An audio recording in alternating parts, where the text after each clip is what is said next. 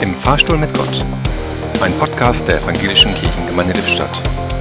Heute mit Alexander Cemse. Guten Morgen, Gott.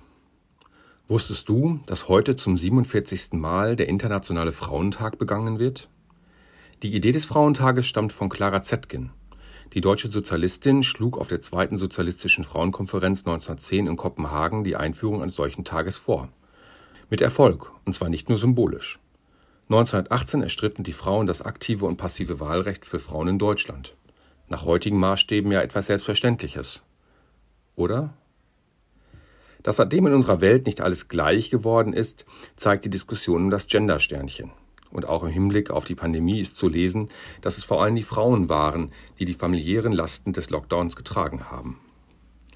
In Deutschland werden wir ja immer noch mit dem Bild des Muttertages sozialisiert, das im Dritten Reich unter den Nazis eingeführt wurde und das die Rolle der Frau auf die Mutter und Ehefrau reduziert.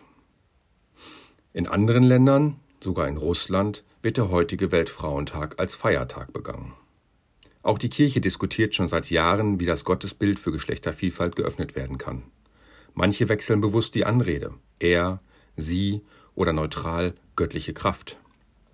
Vater unser, der du bist unsere Mutter. Für mich klingt das noch sehr sperrig und ich merke, dass ich mich dieser Diskussion noch mehr öffnen muss.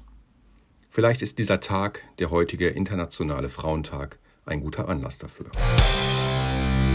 Im Fahrstuhl stand heute Alexander Czense